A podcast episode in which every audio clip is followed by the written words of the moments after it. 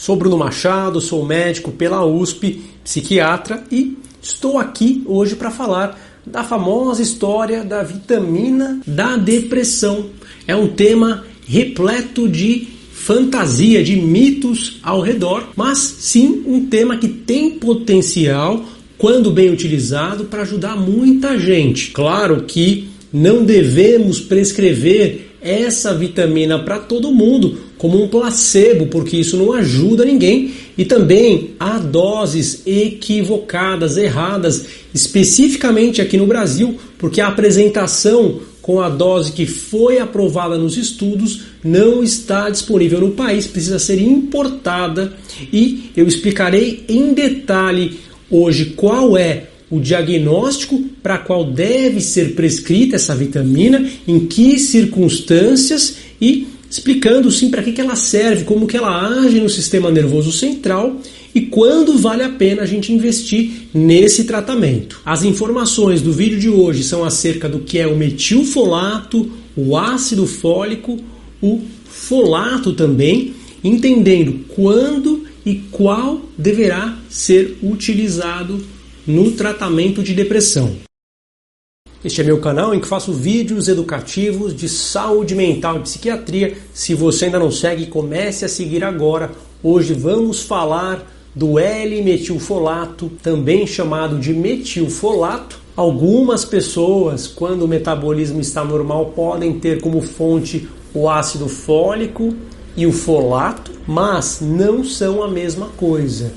O metilfolato já é a vitamina pronta, aquela que foi processada, que vai ser usada como um cofator para a produção da serotonina, enquanto o folato, que vem do alface, das verduras da nossa alimentação, e o ácido fólico, que vem dos suplementos de vitamina, precisam ser processados para que se forme o cofator que é importante ali no funcionamento de serotonina, dopamina, noradrenalina. A ideia aqui é a seguinte: a hipótese de que suplementar metilfolato, L-metilfolato, para populações que tenham mutação na enzima MTHFR é eficaz para tratar depressão. O que é essa enzima que a gente falou aqui? Não precisa saber o nome, é apenas a enzima que faz com que o folato seja processado em metilfolato, né? dentre outras enzimas importantes nesse processo.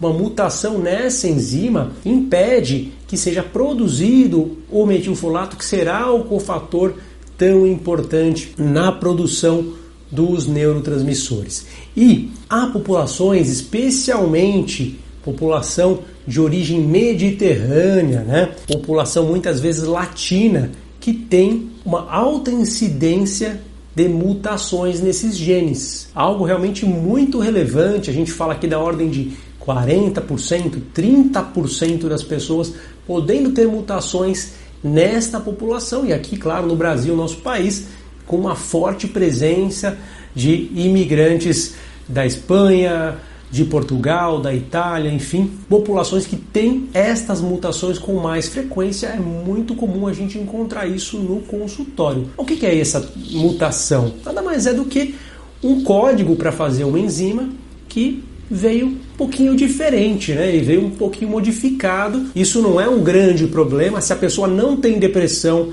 isso não é um problema, não é para fazer tratamento, isso por si só não é uma doença. Mas se uma pessoa tem depressão e não melhora com inibidores seletivos de recaptação de serotonina, o FDA dos Estados Unidos aprovou este tratamento como uma potencialização nestes casos, tendo o diagnóstico de depressão, tendo a mutação e aí sim utilizando para que se tenha resposta com antidepressivos, né?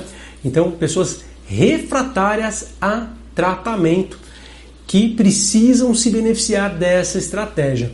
Então não vale a pena todo mundo sair tomando isso porque tem a mutação no gene, porque fez o exame, ou, ou ir atrás desse, desse gene não faz sentido, ou para todos os pacientes que tenham depressão ou ansiedade pedir esse gene, porque não vale a pena também. A maioria dos pacientes pode até tomar o remédio e ter um ótimo resultado sem precisar mexer nisso. Então não é por si só uma indicação de entrar Mas naquele caso em que o paciente usou o medicamento, não teve resultado, a gente vê os genes, principalmente homozigoto, são dois genes que a gente pode ver, tá?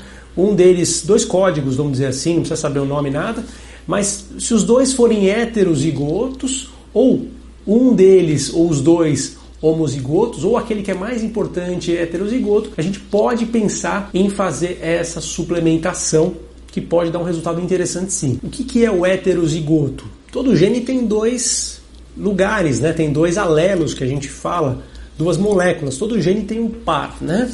E, e, você pode ter um com a mutação e o outro normal, naquele mesmo segmento, ou você pode ter dois mutados. Se você tiver os dois, você é homozigoto, ou seja, é mais forte. Se você tiver um sim e o outro normal, você é heterozigoto. Então o problema é um pouco mais fraquinho. Quer dizer, o heterozigoto daquele gene principal ele pode perder 30% da produção de metilfolato e aquele que tem homozigoto nos dois genes, né? pode perder até 70% da produção, e aí vale muito a pena quando você tem realmente uma má resposta com inibidores seletivos utilizar no tratamento de depressão. Mas é importante pontuar que os estudos mostram benefícios em doses altas. Então você tem que introduzir objetivando chegar na dose plena. Não adianta dar aquelas doses baixinhas em gotinhas que tem no Brasil aquilo não serve para esse tipo de quadro. Isso pode servir para mulheres que vão engravidar, para evitar também problemas no bebê, né, que pode ter espinha bífida, problemas na coluna, tem seu papel sim, mas quando falamos de depressão maior, até mesmo pensar numa depressão bipolar, a gente deve utilizar da maneira correta o tratamento e usando a dose plena. Aquela história da dose baixa, esse conceito está errado. A gente tem que tomar cuidado com as fontes que a gente vê aqui na internet, saber qual o currículo dos profissionais, o que está sendo dito, porque muita gente fala informações imprecisas e que podem fazer as pessoas saírem prejudicadas. Então a gente precisa ser muito racional para fazer essa suplementação. Por quê? O suplemento não é barato ele é um suplemento que na dose plena, que funciona para depressão, custa caro e precisa ser tomado por muitos meses. Sendo assim, é mais vantajoso fazer o exame, vai ter um custo o exame, mas pelo menos você vai usar aquela dose plena, tendo certeza do que está fazendo. Tomar dose baixa não vale a pena nunca, porque os estudos mostram que não funciona. Então, eu vou fazer um teste com a dose baixa. Muita gente pensa assim, que isso está errado, não vai funcionar. Claro que a gente introduz uma dose baixa, mas ao longo de três semanas a gente chega na dose que tem que chegar. Não vale a pena a gente ficar dando duas, três, um miligrama.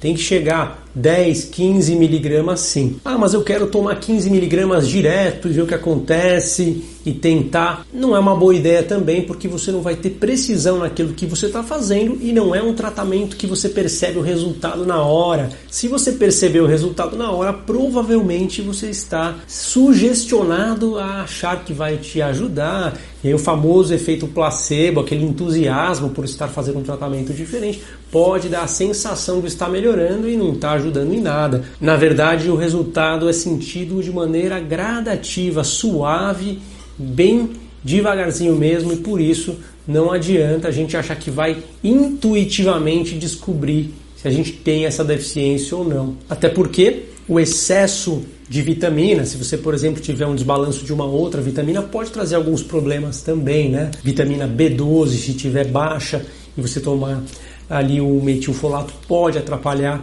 um pouquinho. Então é importante a gente realmente saber o que está fazendo e somente utilizar quando houver aqueles critérios necessários para tal, uma vez que é sim um investimento, é um tratamento que vai beneficiar algumas pessoas, mas ainda assim é uma minoria de pessoas. Vou ficando por aqui. Se você está gostando dos meus vídeos, dos meus conteúdos, segue o canal, deixa o like e comenta, deixa aqui a sugestão para os temas que estão chegando aí nos próximos meses. Um abraço a todos, tchau, tchau.